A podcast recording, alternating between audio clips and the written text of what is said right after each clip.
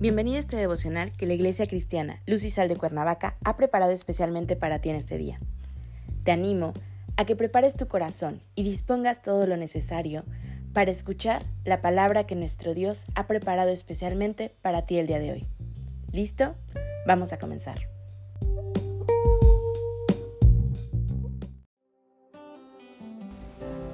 Hola, estamos por concluir esta serie llamada Apartarse de Dios el tema de hoy es advertencia.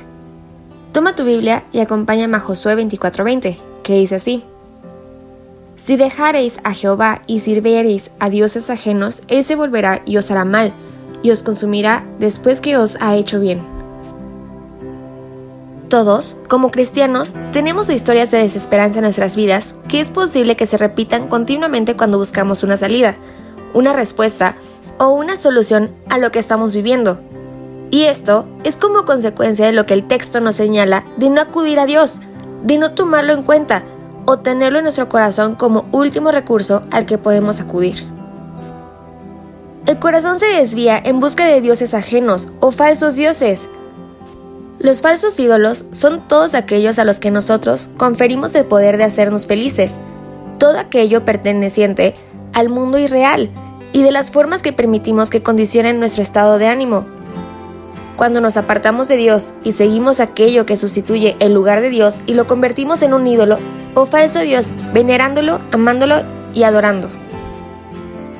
Cuando somos seguidores y adoradores del único y verdadero Dios, es evidente que la vida que reflejamos es diferente a la que el mundo en su actual refleja.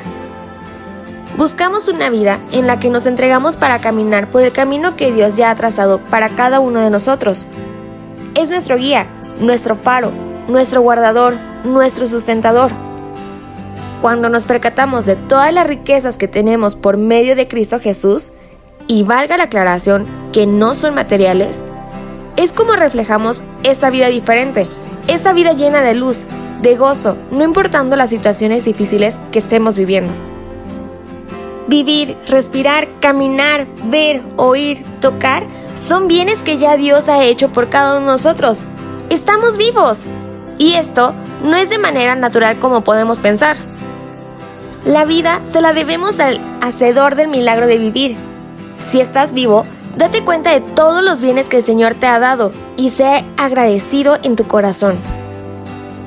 Cuando como cristianos ponemos la mirada en satisfactores o ídolos falsos en búsqueda de nuestros intereses materiales, Dios vuelve a vernos y nos disciplina, nos corrige para no abandonar el camino y sufrir las consecuencias de apartarnos de él. El mundo sufre y vive una vida convulsionada por el hecho de apartarse de Dios, de vivir una vida sin Dios. Proclamemos a Cristo como Señor y Salvador, dador de vida eterna, para por medio de Él acercarnos al Padre.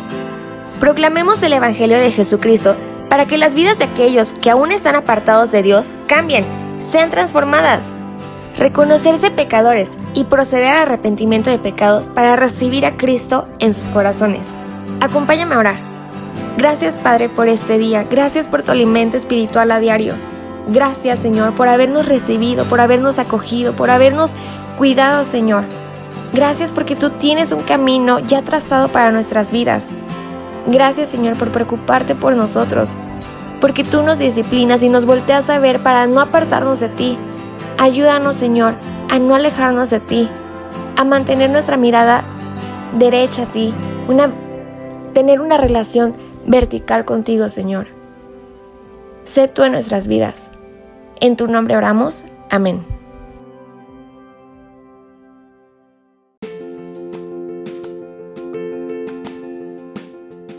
Ha sido un placer compartir la palabra contigo el día de hoy. Te animo a que no te pierdas ni un solo devocional de esta serie.